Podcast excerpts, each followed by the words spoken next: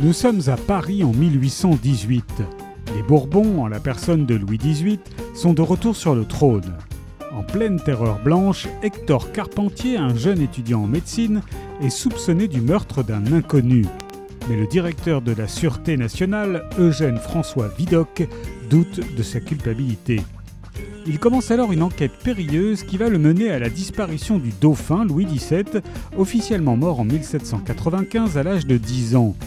Secondé par Hector, Vidocq va mettre en œuvre tous ses talents tandis qu'un tueur mystérieux continue de sévir dans les rues de Paris.